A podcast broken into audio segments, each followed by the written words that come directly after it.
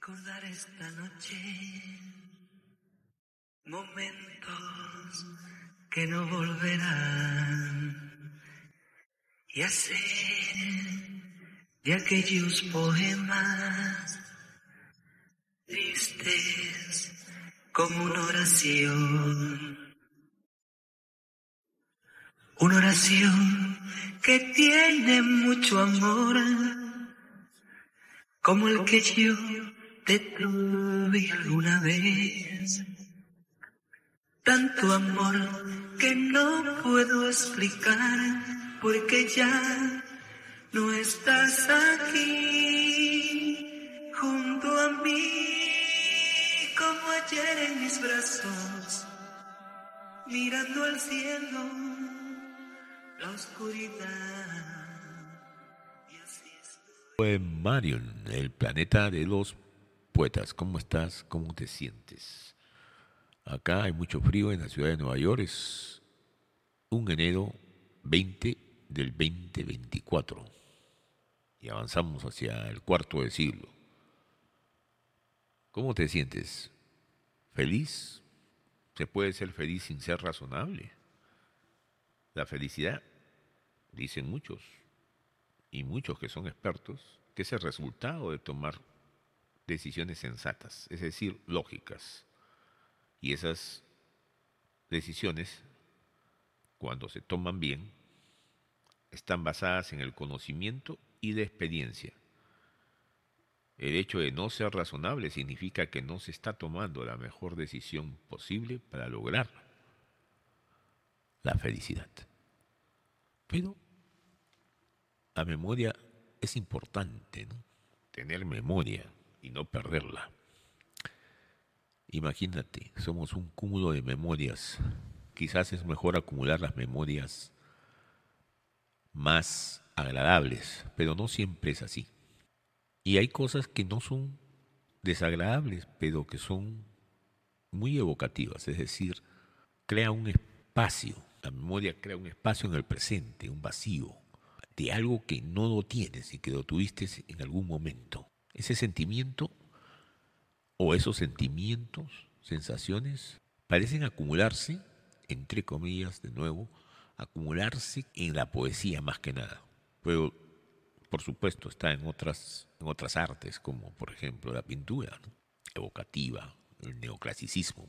Podemos ver algunos films, películas que también nos hacen evocar días pasados o épocas, eventos que añoramos por pensar o por mostrarse que son mejores de los que tenemos ahora. También surge en la música y así en todo tipo de artes, que hay muchas, inclusive en la escultura. Por ejemplo, podemos decir las obras de Bernini, que evocan una belleza de un movimiento oximolónico, porque una estatua no se puede mover, sin embargo es bella, y Bernini nos hace sentir como que ese mármol frío tuviera vida y se estaría moviendo permanentemente en el mismo sitio. No vibra, pero como que está moviéndose y se siente el movimiento en una fracción de segundos. Pero ahí está la nostalgia omnipresente en todo sitio y más que nada crea ese espacio que es distinto a lo real, distinto a la manera cotidiana. Nos envuelve y nos saca de la realidad. Y a veces nos llena de una profunda tristeza o de alguna forma de sentirse que uno nunca va a poder obtener o vivir o revivir, si es que es posible, lo que por ejemplo vivió en la niñez junto con sus padres. Eso a veces pasa en la vida. Pero no te quedes mucho ahí, pero tampoco te salgas. Es por eso que podemos percibir la nostalgia desde diferentes aspectos. Y todos tienen algo que ver con el arte y más que nada con la poesía. Y en todos aquellos es bien difícil determinarla, solamente la podemos sentir como tal.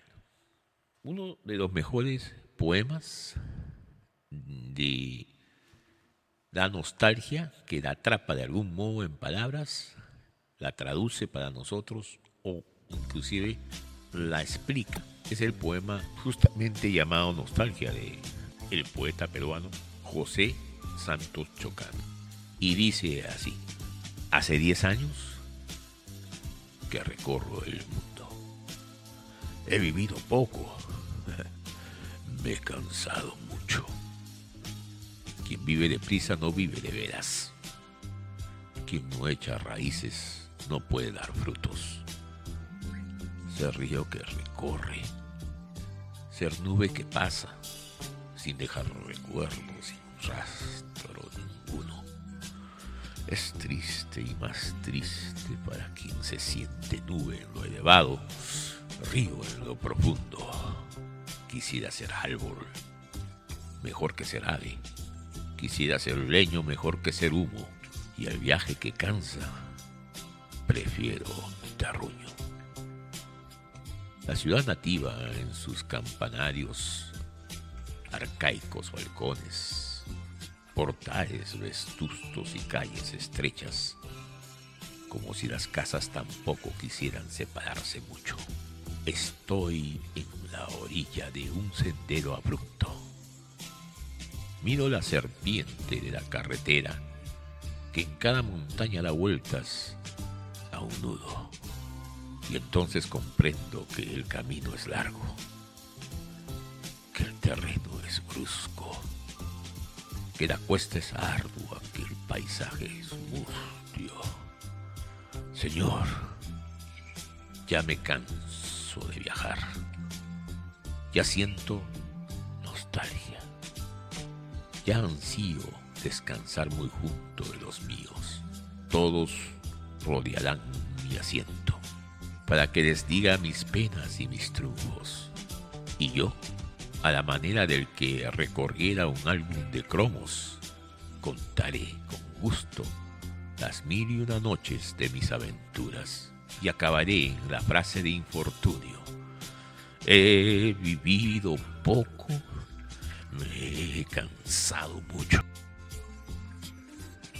Quiero recordar esta noche momentos que no volverán y hacer de aquellos poemas tristes como una oración, una oración que tiene mucho amor como el que yo te tuve alguna vez tanto amor que no puedo explicar porque ya no estás aquí, junto a mí como ayer en mis brazos, mirando el cielo, la obscuridad y así estoy recordando tu amor.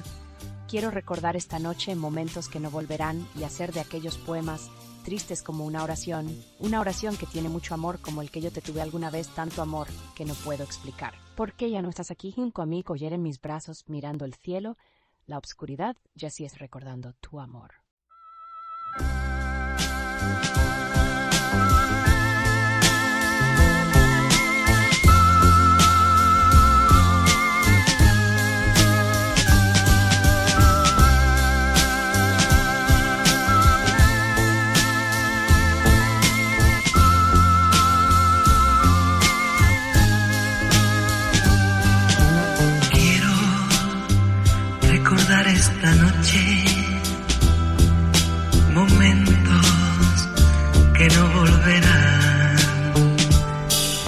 Y hacer de aquellos poemas tristes como una oración.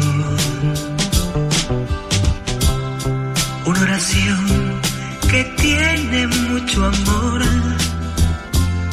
como el que yo te tuve alguna vez. Tanto amor que no puedo explicar porque ya no estás aquí junto a mí como ayer en mis brazos mirando al cielo la oscuridad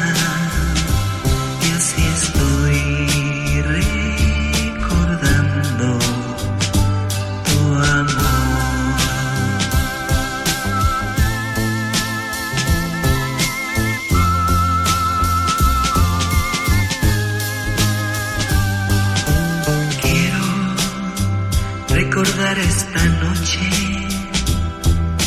Momentos que no volverán. Y hacer de aquellos poemas tristes como una oración, una oración que tiene mucho amor, como el que yo Tanto amor que no puedo explicar porque ya no estás aquí junto a mí como ayer en mis brazos mirando al cielo la oscuridad